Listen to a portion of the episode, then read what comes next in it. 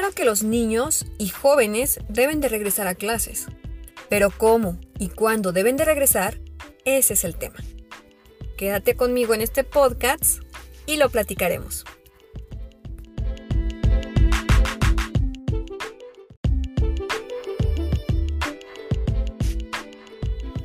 Según los expertos en salud, médicos especialistas de urgencias, neumólogos y pediatras, sugieren que los jóvenes y niños deben de regresar como vacunados. ¿Cuándo? 14 días después de su segunda dosis de vacuna Pfizer o Moderna, ya que son las que están aprobadas para el grupo etario de 12 a 17 años.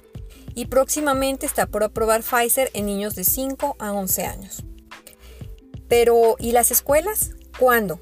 Pues cuando estén en óptimas condiciones, cuando haya cisterna para agua disponible durante el horario escolar, jabón, eh, dispensador de gel antibacterial en cada aula, cubrebocas para aquellos niños que pues no puedan llevar, eh, que no los puedan comprar o que se les hayan olvidado. De por sí, si en algunas ocasiones hasta el lonche se les olvida, bueno, algunos niños hasta la mochila, pues con mayor razón el cubrebocas se les puede olvidar. Aulas bien ventiladas. ¿Qué significa esto de bien ventiladas? Sabemos que hay salones que tienen tres paredes de concreto y una eh, nada más una pared eh, para, mm, para ventanas. Esto no va a proporcionar una ventilación adecuada. Medidor de CO2, de preferencia en el rincón en el que menos corra el aire, es decir, el medidor de CO2 no es conveniente instalarlo a un lado de la puerta o a un lado de una ventana. Esto es muy importante para ver que, eh, no se nos vicie demasiado el ambiente y eh, para también poder calcular cuánto tiempo debe de estar en exposición eh, los alumnos. Lo ideal, sabemos, pues son grupos pequeños de 10 máximo contando a la maestra o al maestro y de forma escalonada. Entonces, cuando haya también un protocolo diagnóstico estandarizado en niños en sector salud en primera línea de atención. Sabemos que en algunas eh, clínicas o hospitales se, mm, basa nada más en los parámetros respiratorios. Sin embargo, sabemos que bueno, también nos puede dar otro tipo de sintomatología como la digestiva, como diarrea, como vómito. Entonces, a veces eso eh, no se toma en cuenta o lo descartan y puede ser el COVID.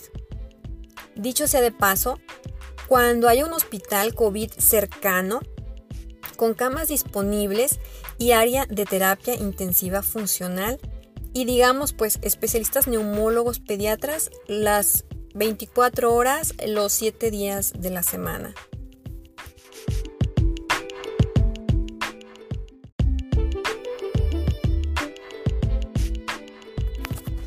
Tomemos de ejemplo el vecino país del norte, donde ya entraron a clases y junto con las clases un alza de casos pediátricos por COVID. En una semana hubo 1.600 hospitalizaciones. Varios medios en México están retomando la información de la CIPINA MX, afirmando que existen 60.928 casos de COVID en menores de edad en toda la pandemia. Sin embargo, los datos oficiales son dos veces mayores. 152.091 menores han resultado contagiados por la COVID. Nos comenta arroba serendipia data. Se puede pedir a las escuelas que ofrezcan clases en línea, ya que hay factor de riesgo en caso de niños asmáticos, inmunomodulados, inmunodeprimidos, obesos, con diabetes tipo 1 o bien que en casa haya familiares con dichos factores de riesgo. Si tu escuela no te proporciona o no te da opción a clases presenciales y en línea, es que no ha considerado que tenemos muchísimos niños con factores de riesgo y que aún no han sido vacunados.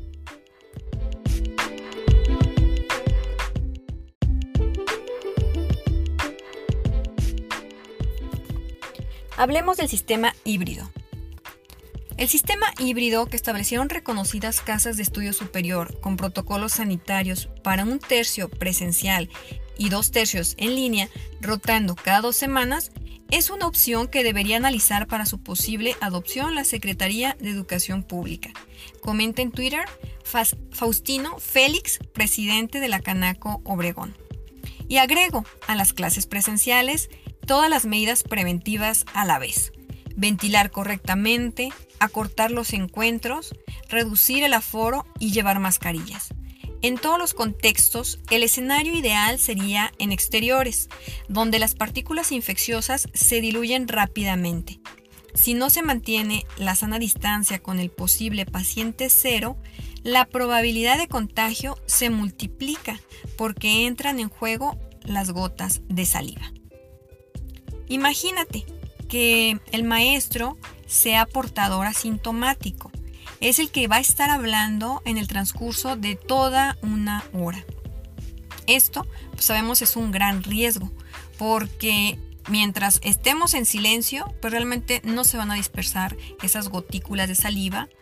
Si se habla, es, es intermedio, o si se está levantando la voz o se grita, pues sabemos que hay más esparcimiento de estas gotículas. Y es ahí donde hay más riesgo. Yo aquí este, también Em, comentaría eh, como consejo o como sugerencia las que le llaman eh, mini burbujas, ¿no?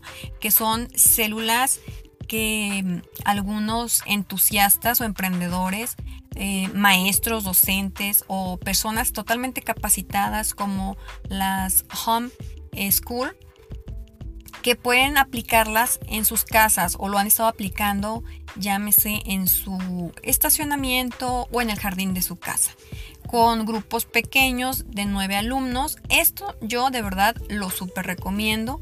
¿Por qué? Porque está con, está con personal capacitado y está obviamente en un área totalmente libre COVID porque no se están almacenando ahí las gotículas.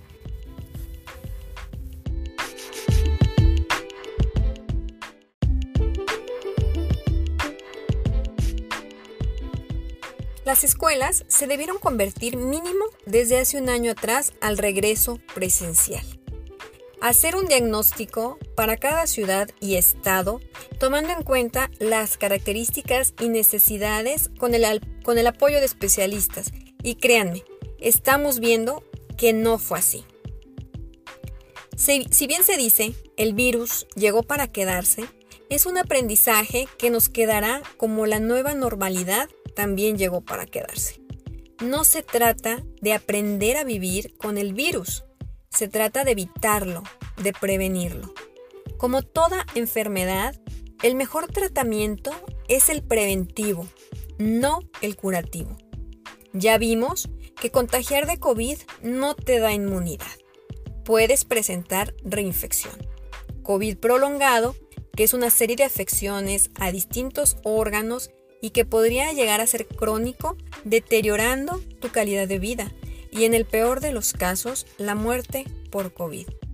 En este sentido, lo mejor es no contagiar de COVID-19.